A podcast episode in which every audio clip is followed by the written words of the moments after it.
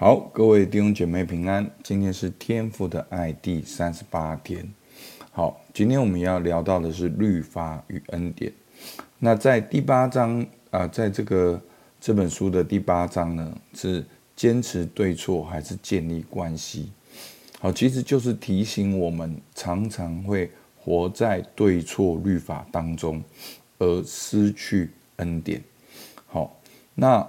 当我们常常活在对错当中呢，我们的生命就会倾向律法。那这个律法呢，好，其实我们不只论断别人，我们也活在论断自己的当中。而属灵的生命是先经历恩典，再行出真理，然后靠圣灵行事。在加拉太书五章四到五节，你们要靠律法称义的。是与基督隔绝，从恩典中堕落了。我们靠着圣灵，凭着信心等候所盼望的意。好，所以我们我们所经历的都是恩典。好，借着信心来经历这个恩典。那属灵的生命呢？生活呢？是靠着圣灵来行事。好，那在我们生命当中呢，常常。仇敌呢，就会引用律法的对错来控告我们。其实律法本身是没有问题的，是公正的，好，是公平的。但是仇敌常常会引用律法来控告我们。在启示录十二章十节说：“我听见在天上有大声音说，我神的救恩、能力、国度，并他基督的权柄，现在都来到了。”因为那在我们神面前昼夜控告我们的弟兄已经被摔下去了。好，所以呢，那个昼夜控告我们弟兄的，好，就是那一位仇敌，他经常的控告我们，好，透过律法，透过我们来控告我们的良心，好，使我们常常觉得哪边做不好，哪边做不好，活在那个羞愧里面。其实。真正的答案就是十字架。我们不要看见自己好像很多的问题，我们要通过基督的十字架来看自己。是我有很多的需要，但是耶稣基督已经为我的罪被钉在十字架上了。在约翰福音三章十七节里面，很清楚的讲，因为神差他的儿子降世，不是要。定世人的罪，乃是要叫世人因他得救。所以呢，那个控告者呢，常常引用律法来说明对错，来控告我们。而耶稣呢，是道成了肉身，显明他的恩典。所以，求主帮助我们。好，我们作为基督的门徒，我们应该跟随的是基督。不是常常用一把尺去量别人，而是我们先道成了肉身去显明恩典。所以恩典是一项不配得的礼物，而上帝喜欢施加恩典。那昨天的啊经我们有看到，因为他恩待那忘恩的和作恶的，这就是我们慈爱的天赋。而耶稣呢，是我们的辩护律师，他经常的正面建造我们的生命，而圣灵是我们的保惠师。好，那我们怎么样去经历这个恩典呢？在以弗所书二章三到八节，哦，讲的非常的清楚。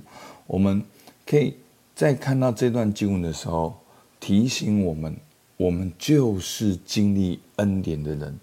求主帮助我们，也流入恩典的生命，看待我们的老婆，看待我们的小孩，看待我们的朋友、我们的同事、我们的主管、好客户，我们能够流露出恩典，显明我们是至高者的儿子。我们不只活在那个黄金法则，好，你愿意别人怎样待你，你就要怎样待人。其实，光这句话。已经是非常厉害了，但是耶稣对我们有个更高的使命，就是我们要完全像我们的天赋一样，我们要显露恩典，像有天赋一样。好，在以弗所出二章三节，好，我来读这段经文。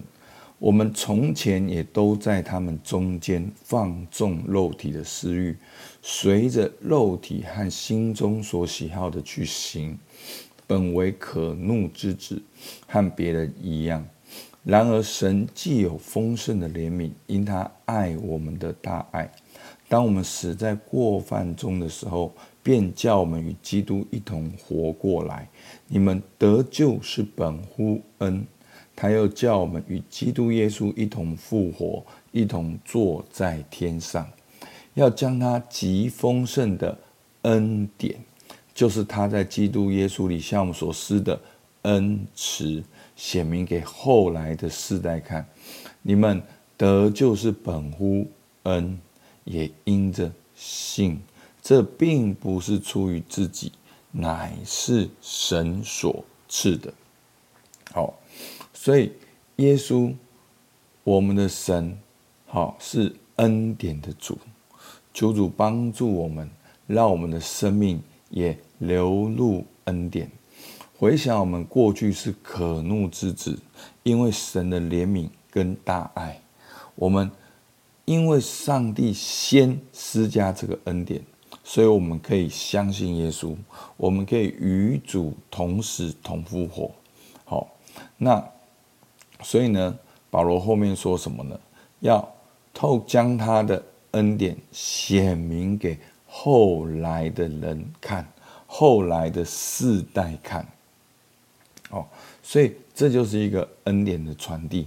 好，那最后第八节再次的强调总结：你们得救是本乎恩，也因着信。这并不是出于自己，乃是神所赐的。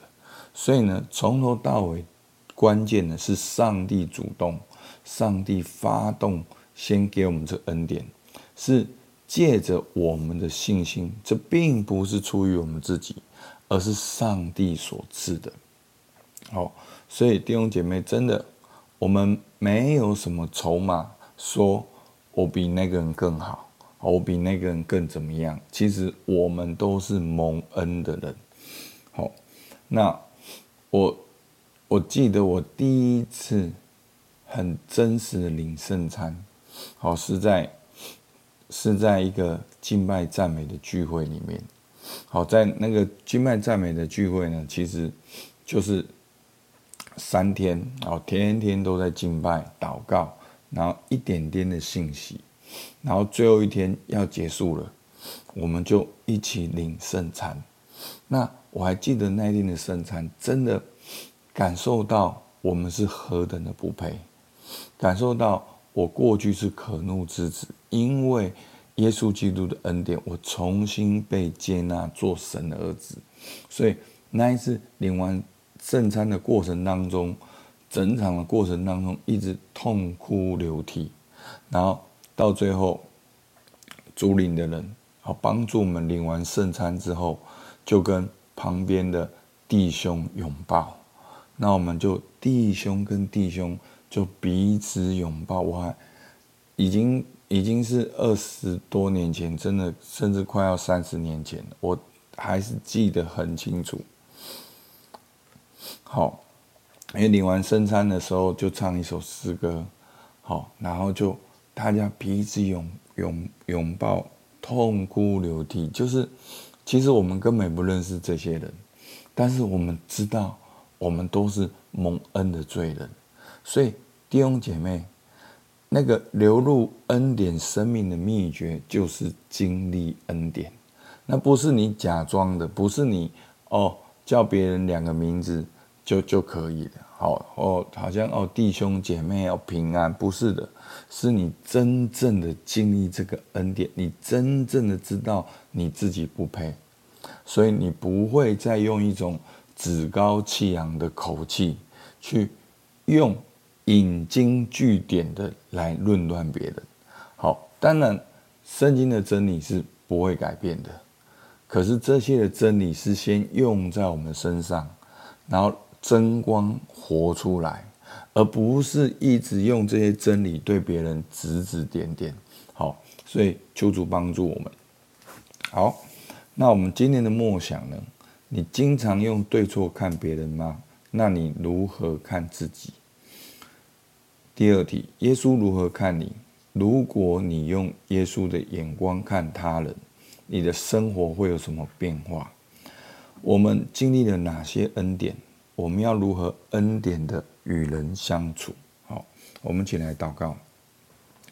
主，我们感谢你，因为你是施加恩典的主。神差他的儿子降世，不是要定世人的罪，乃是要叫世人因他得救。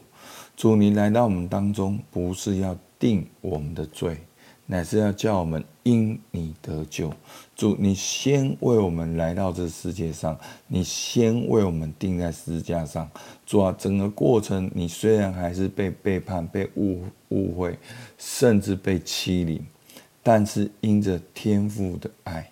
主，你仍然坚持的走在那个受苦的路里面，以至于成为我们得救的根源。主啊，你祝福我们每一位弟兄姐妹都起来跟随你走十字架的道路。主，我们向你献上感谢。主，听孩子祷告，奉靠耶稣救的名，阿门。好，我们到这边。